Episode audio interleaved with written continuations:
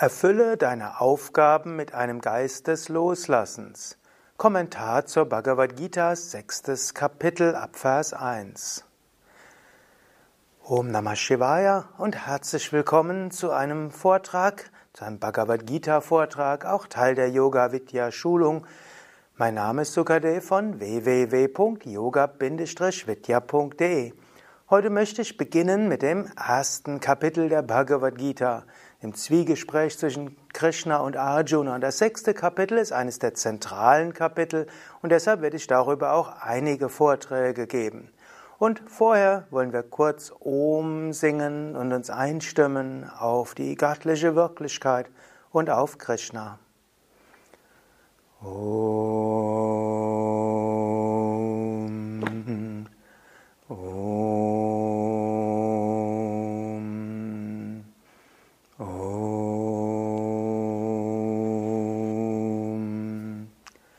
Krishna Mahayogin Bhaktanam Abhayam Kara Govinda Paramananda Sarvam Eva Shamanaya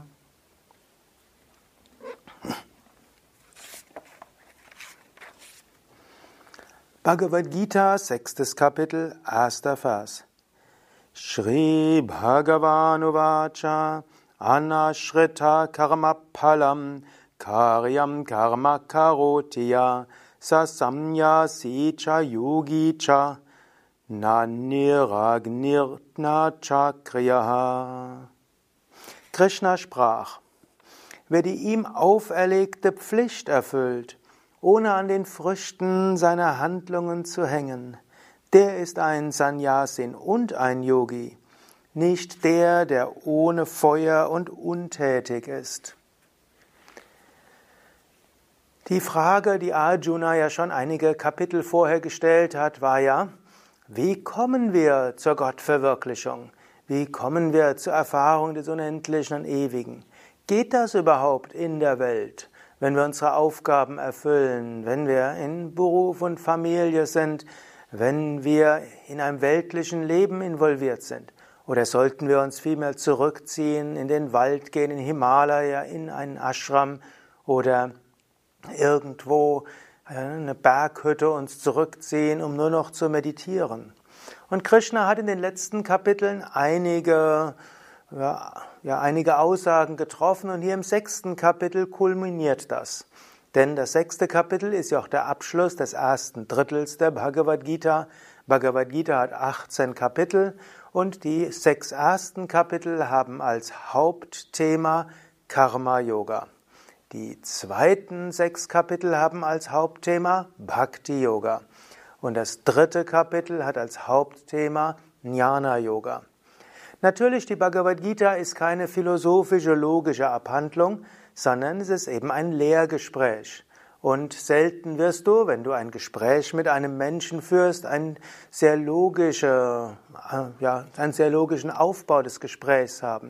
Vielmehr, der Gesprächspartner gibt etwas hinein, du gibst etwas hinein. Und wenn du zum Beispiel ein Lehrer bist und der andere wäre ein Schüler oder du wärst eine Schülerin und die andere wäre eine Lehrerin, dann hast du bestimmte Fragen und der Lehrer, die Lehrerin geht darauf ein.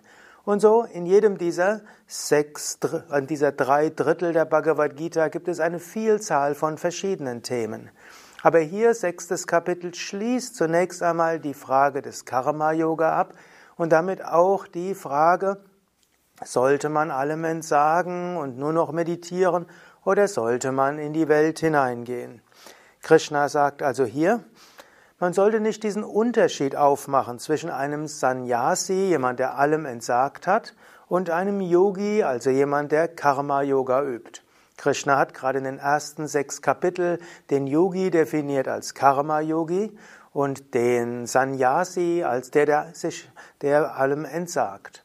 Er greift dieses Thema auch nochmal später auf, aber hier zunächst einmal, Sannyas hat verschiedene Bedeutungen. Sannyas heißt zunächst einmal Entsagung. Sannyas ist auch eine der vier Ashramas, also der vier Lebensstadien.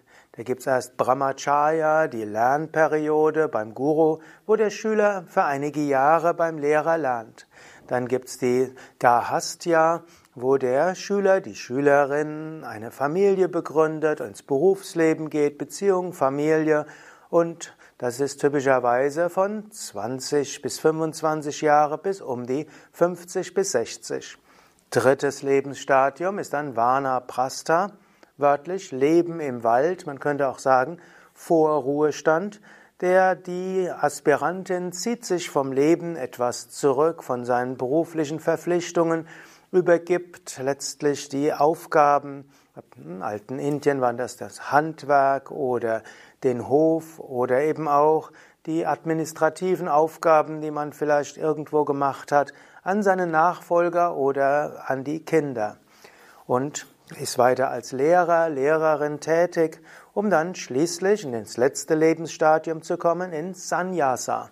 Und Sannyasa ist dann eben Entsagung, formell allem loslassen und etwa ab dem Alter von 70 bis 80 sich nur noch der spirituellen Praxis, insbesondere der Meditation zu widmen.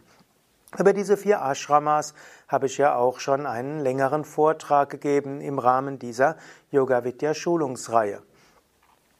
Die vierte Lebensstadium ist also Sannyasa und es gibt auch das Konzept der hm, letztlich des Mönchtums und des Nonnentums. Also du kannst auch tatsächlich den familiären Bindungen entsagen, verzichten auf eigene Familie, auf Partnerschaft, auf Sexualität mit einem Partner, Partnerin. Du kannst verzichten auf eigene äußere Sicherheit, nicht mehr tätig sein um, den Brot, um des Broterwerbs willen. Das nennt sich dann auch Sannyasa, Mönchtum, Nonnentum. Und mein Meister zum Beispiel war der Swami Vishnadevananda, sein Guru war Swami Shivananda. Und das sind beides Swamis gewesen, also Sannyasis, also Mönche.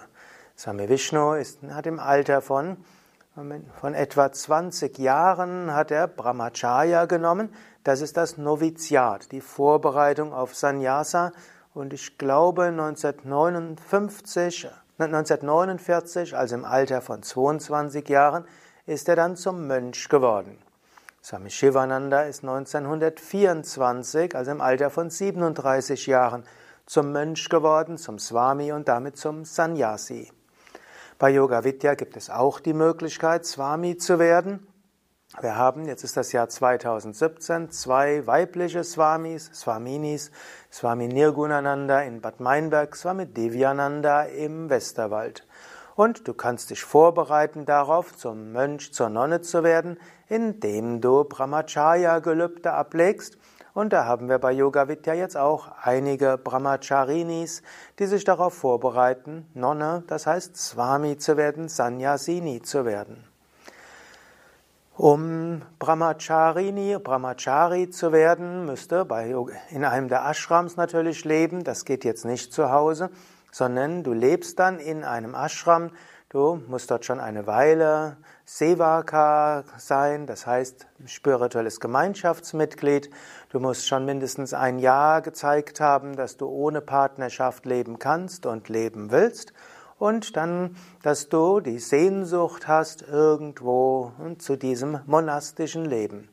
Unser Brahmacharya-Gelübde ist zunächst mal auf drei Jahre. Das heißt, man verspricht, drei Jahre im Ashram zu leben, drei Jahre seinem Leben dem Dienen zu widmen und der spirituellen Praxis, zu verzichten auf äh, persönliche sexuelle Beziehung und auch die, Familie, die Beziehungen zur Herkunftsfamilie ja, auf ein, ja, auf ein Maß zu reduzieren, das für alle okay ist, aber was zeigt, dein Lebensmittelpunkt ist nicht deine physische Herkunftsfamilie, sondern die spirituelle Praxis. Brahmacharis haben dann eine gelbe Kleidung an. Swamis haben später eine orange Kleidung an. Nach drei Jahren kann der Brahmachari, die Brahmacharini dann sich entscheiden, die wieder ja, dieses Gelübde loszulassen und dann kann er oder sie gelöst werden von diesen Gelübden und könnte dann wieder in Partnerschaft gehen oder eigene Wege gehen. Wenn der die Brahmacharini Brahmachari aber erkannt hat, er oder sie will doch zum richtigen, vollständigen Mönch, Nonne werden, wird er oder sie dann mindestens noch drei Jahre weiter Brahmachari, Brahmacharini sein und danach zum Swami, zur Swamini werden. Und so ist das also Sannyasi als zweite Bedeutung des Begriffs ist jemand, der oder die Mönch oder Nonne geworden ist. Bei Yoga Vidya gäbe es noch eine schnellere Weise, zum Mönch oder Nonne zu werden. Wenn jemand schon viele Jahre bei Yoga Vidya ist, mindestens zwölf Jahre, und die letzten Jahre de facto ein Brahmacharya-Leben gelebt hat und irgendwo mindestens 50 Jahre alt ist, dann geht es auch direkt zum Sannyas, zum Swamitum. Ja, und Krishna wird gebraucht aber hier den Ausdruck Sannyas nochmals anders. Also nicht das letzte Lebensstadium, wo das, das Leben zu Ende ist und anstatt dich zu bedauern und anstatt irgendwo deine Nachkommen mit Vorwürfen zu be, ja, beglücken, kannst du stattdessen sagen, ja, ich will mein, mein Leben ganz Gott widmen. Nur noch meditieren, wenn Sitzen nicht mehr möglich ist, eben im Liegen meditieren.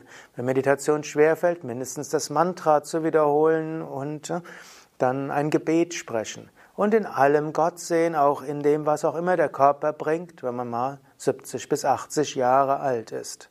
Zweite Bedeutung, Sannyasa, Mönchstum, Nonnentum, was auch früher geht für Aspiranten, die irgendwo solche Samskaras haben, das heißt also Neigungen, und die irgendwo merken, diesen Weg wollen sie gehen. Hier sagt Krishna, und das wird manchmal auch bezeichnet als Karma Sannyasa, das heißt, eine Entsagung mit Karma Yoga verbunden. Das heißt, er sagt hier, wer tut, was zu tun ist, also sein Dharma tut, seinem Karma entspricht, das tut, was zu tun ist und dabei nicht an den Früchten seiner Handlungen hängt, das heißt gleichmütig ist, sowohl in Erfolg und Misserfolg, gleichmütig in Belohnung oder auch Kritik, der ist ein Sannyasi und ein Yogi. Also der ist letztlich ein Entsagter und der ist ein Yogi. Der geht also gleichzeitig den Weg der Entsagung und den Weg des Karma-Yoga.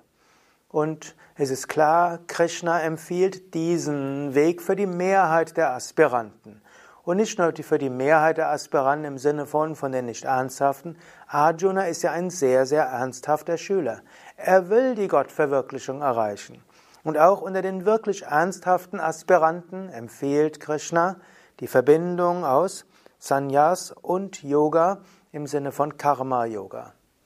Übrigens, selbst wenn du bei Yoga Vidya zum Beispiel zum Swami wirst, dann wirst du weiter Karma Yoga üben. Das heißt im Grunde genommen, du wirst weiter deine Aufgaben haben, du wirst weiter dein Seva, dein uneigennütziges Dienen haben, nur persönliche Verhaftungen versuchst du loszulassen. Also selbst wenn du bei Yoga Vidya formell Sannyasi wirst, hast du trotzdem die Verbindung von Karma Yoga, uneigennütziges Dienen, Sadhana, spirituelle Praxis, Seva, uneigennütziges Dienen, Satsang zusammen mit anderen und Sattva, ein sattwigen Lebensstil. Also beides gilt es zu verbinden, das heißt Entsagung und uneigennütziges Dienen. Und dann sagt Krishna noch, der ist ein, also wer die ihm auferlegte Pflicht erfüllt, ohne an den Früchten seiner Handlungen zu hängen, der ist ein Sannyasin und ein Yogi, nicht der, der ohne Feuer und untätig ist. Es gibt manchmal auch Menschen, die sind zu faul, etwas zu tun. Und im Sinne von der Rechtfertigung seiner Schwächen sagt dann der Mensch, ja, ich will allem entsagen und ich will ein meditatives Leben führen, ich will ein Leben der Achtsamkeit und der Ruhe führen, ein Leben der Kontemplation. Krishna sagt nein, so kommst du nicht zur Gottverwirklichung. Trägheit und Faulheit, also Tamas, ist nicht der Gottverwirklichung zuträglich. Er sagt ja, du brauchst Feuer. Feuer heißt Enthusiasmus, Feuer heißt Begeisterung. Feuer heißt das, was zu tun ist, mit äh, Engagement zu tun, mit dem Herzen zu tun, so gut wie du kannst. Halbherzigkeit ist nicht Karma-Yoga. Und das ist natürlich eine ganz große Gefahr im Karma-Yoga, wenn man nicht, wenn man gleichmütig ist in Erfolg und Misserfolg, kann man sagen, was soll's, mir doch egal, was bei rauskommt. Gleichmütig bei, in, an den Früchten, ach, wenn mich Leute kritisieren, was soll's, ist mir doch egal. Das wäre nicht Karma-Yoga, sondern das ist Tamas, Trägheit. Das tun, was du zu tun hast, mit vollem Engagement, mit Feuer, mit Enthusiasmus, mit Begeisterung. Aber dann nicht haften an den Früchten und am Ergebnis, das ist Karma-Yoga. Und das ist Sannyasa, Entsagung. Also intensiv tätig sein, das ist das Äußere und vom Herzen her aktiv sein und Feuer und Geist hineinbringen. Und das ohne Verhaftung an die Handlung, das zu tun ohne Verhaftung an das Ergebnis, das unter Entsagung der Früchte, das ist das, was Krishna uns empfiehlt. Nicht so ganz einfach. Und selbst wenn du mal eine Periode hast, wo du intensiver meditieren kannst, und natürlich ist es notwendig, dass du jeden Tag meditierst, dass du jeden Tag Asanas und Pranayama übst. Und natürlich ist es wichtig, dass du auch zwischendurch einen Moment des Reflektierens dir nimmst. Und natürlich ist es auch möglich, dass äh, nötig, dass du im Jahr dir vielleicht eins, zwei oder drei Wochen nimmst, um dein Leben ganz der spirituellen Praxis zu widmen, alles andere loszulassen. Das alles ist wichtig. Aber wenn du das dann machst, dann mach es auch wieder mit Engagement und mit Intensität. Gut, vielleicht brauchst du auch einfach mal Urlaub, wo du einfach loslässt und tust, was dir in den Sinn kommt. Gerade wenn du jemand bist, der sehr stark gefordert ist. Manchmal braucht die Psyche auch Ruhe. Aber wenn du sagst, ich praktiziere jetzt spirituelle Praktiken, dann auch die mit Intensität tun, mit Achtsamkeit tun, bewusst tun und auch die mit einem Geist der Entsagung. Zweiter Vers. Wisse, o Arjuna, Yoga ist das, was man Entsagung nennt. Niemand wird wahrhaftig ein Yogi, der nicht den Gedanken entsagt hat. Also, Yoga ist Entsagung. Krishna hat ja viele Definitionen vom Wort Yoga. Ich hatte schon auf einige hingewiesen, zum Beispiel Yoga Samatvam Uchyate, Gelassenheit des Geistes wird Yoga genannt. Oder Yoga Karamasu Kaushalam. Yoga ist Geschick und Engagement im Handeln. Und hier sagt er, Yoga ist Entsagung. Yoga als Entsagung ist sehr wichtig. Es gibt ja viele Menschen, die machen Yoga irgendwo, um sich wohlzufühlen. Sie üben Yoga-Praktiken irgendwo, um das zu tun, wozu sie Lust haben. Viele Menschen heutzutage, das Jahr 2017, haben eine Art spiritueller Aberglaube. Yoga wird heißen, einfach seinem Herzen folgen und tun, was man will. Ja, Yoga heißt seinem Herzen folgen und dann entsagen. Das ist eben wichtig. Natürlich, man soll tun, was seine Svarupa sagt, was tief im Herzen angelegt ist, was man als Inspiration hat.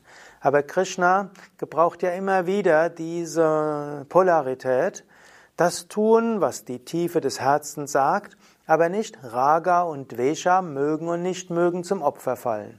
Und so gilt es auch zu entsagen. Und du kannst vielem entsagen, Wünschen entsagen, Verhaftung entsagen, Identifikation entsagen, Verhaftung am Ergebnis entsagen und Früchten entsagen. Man muss dem entsagen.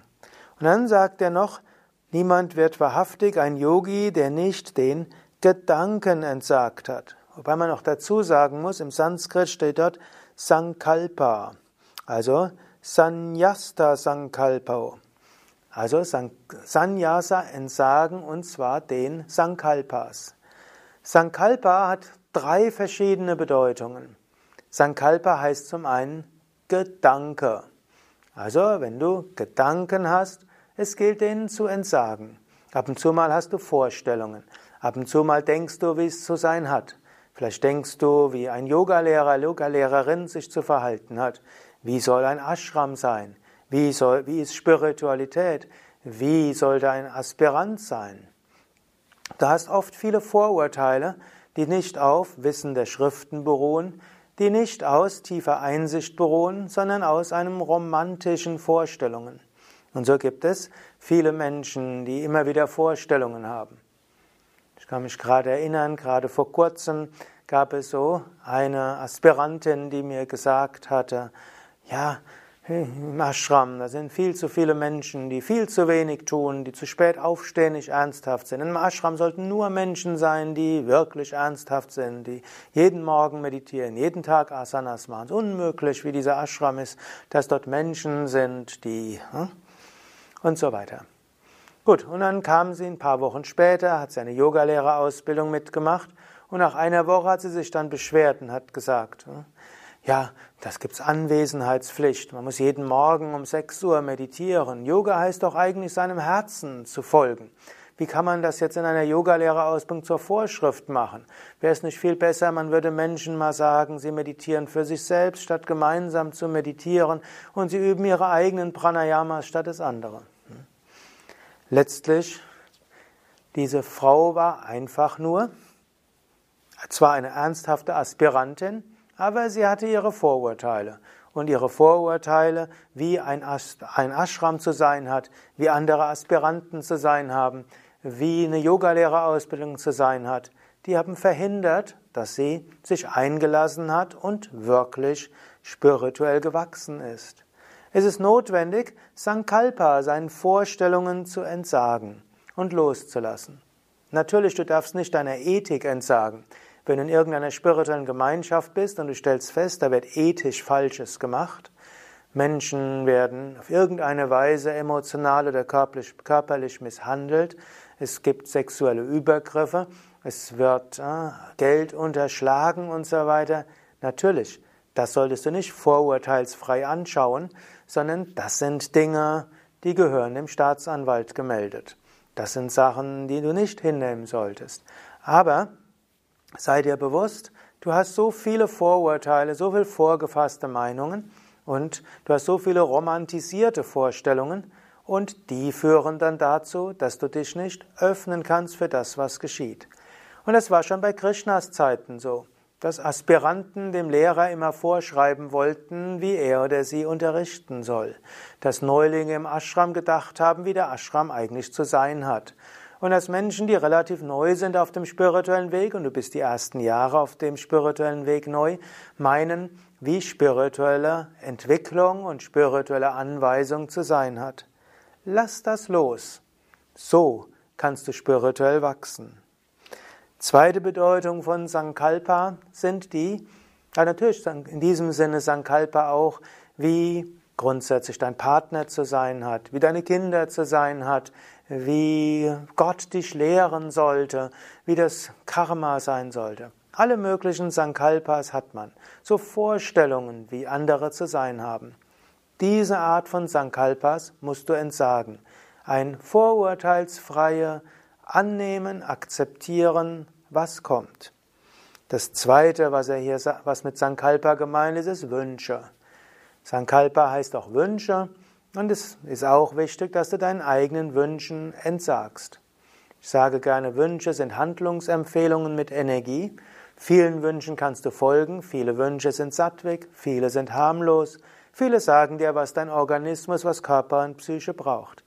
Aber du solltest nicht daran haften. Manchmal ist es gut, bewusst einem Wunsch zu entsagen. Dritte Bedeutung von Sankalpa ist Vorsatz. Manchmal machst du auch Vorsätze. Zwar im Allgemeinen solltest du deinen Versprechungen folgen, auch deinen Vorsätzen folgen. Aber es gibt auch Momente, wo deine Vorsätze nicht mehr angemessen sind, insbesondere dann, wenn sie andere zutiefst kränken oder wenn sie schädlich sind für dich oder für andere. Man sollte bei seinen Vorsätzen bleiben, gerade dann, wenn es unangenehm wird. Man sollte bei seinen Vorsätzen bleiben, gerade dann, wenn andere einen dafür kritisieren. Aber wenn deine Vorsätze so sind, dass sie dir schaden oder andere schaden, dann gilt es auch ihnen los, sie loszulassen. Banale Sache, angenommen du hast den Vor Vorsatz gefasst, jeden Morgen eine Stunde zu meditieren und während der Stunde Meditation hörst du irgendwo, dass jemand verunglückt ist, du hörst irgendwo einen Schrei. Natürlich musst du dann deine Meditation unterbrechen und ihm oder ihr helfen. Ein Extrembeispiel. Oder angenommen, du hast den Vorsatz gefasst, zu schweigen und jetzt erfährst du, dass jemand in deiner Familie gestorben ist. Natürlich musst du diesen Vorsatz dann brechen und mitfühlen, schauen, ob jemand Trost braucht oder ob deine Aufgabe ist, dorthin zu fahren und das zu tun, was zu tun ist. Also, Yoga ist Entsagung. Entsage deinen Vorurteilen, vorgefassten Meinungen und Vorstellungen, wie Ashram zu sein hat, ein Lehrer zu sein hat, eine Ausbildung zu sein hat, wie dein Partner zu sein hat, deine Kinder zu sein haben und wie deine, wie Karma zu sein hat, wie deine spirituelle Entwicklung zu sein hat, welche Erfahrungen die der Meditation zu machen hast und so weiter. Lass los, sei offen, lerne vom Schicksal. Lass deine Wünsche los und es gilt Ahimsa Paramadharma. Nicht verletzen ist die höchste Aufgabe und dafür musst du manchmal Sachen entsagen. Ja, soweit die ersten beiden Verse des sechsten Kapitels. Mein Name Sukadev von www.yoga-vidya.de und vielleicht kannst du dort etwas drüber nachdenken, was das für dich heißen kann. Entsagung und Loslassen und das im Alltag umgesetzt.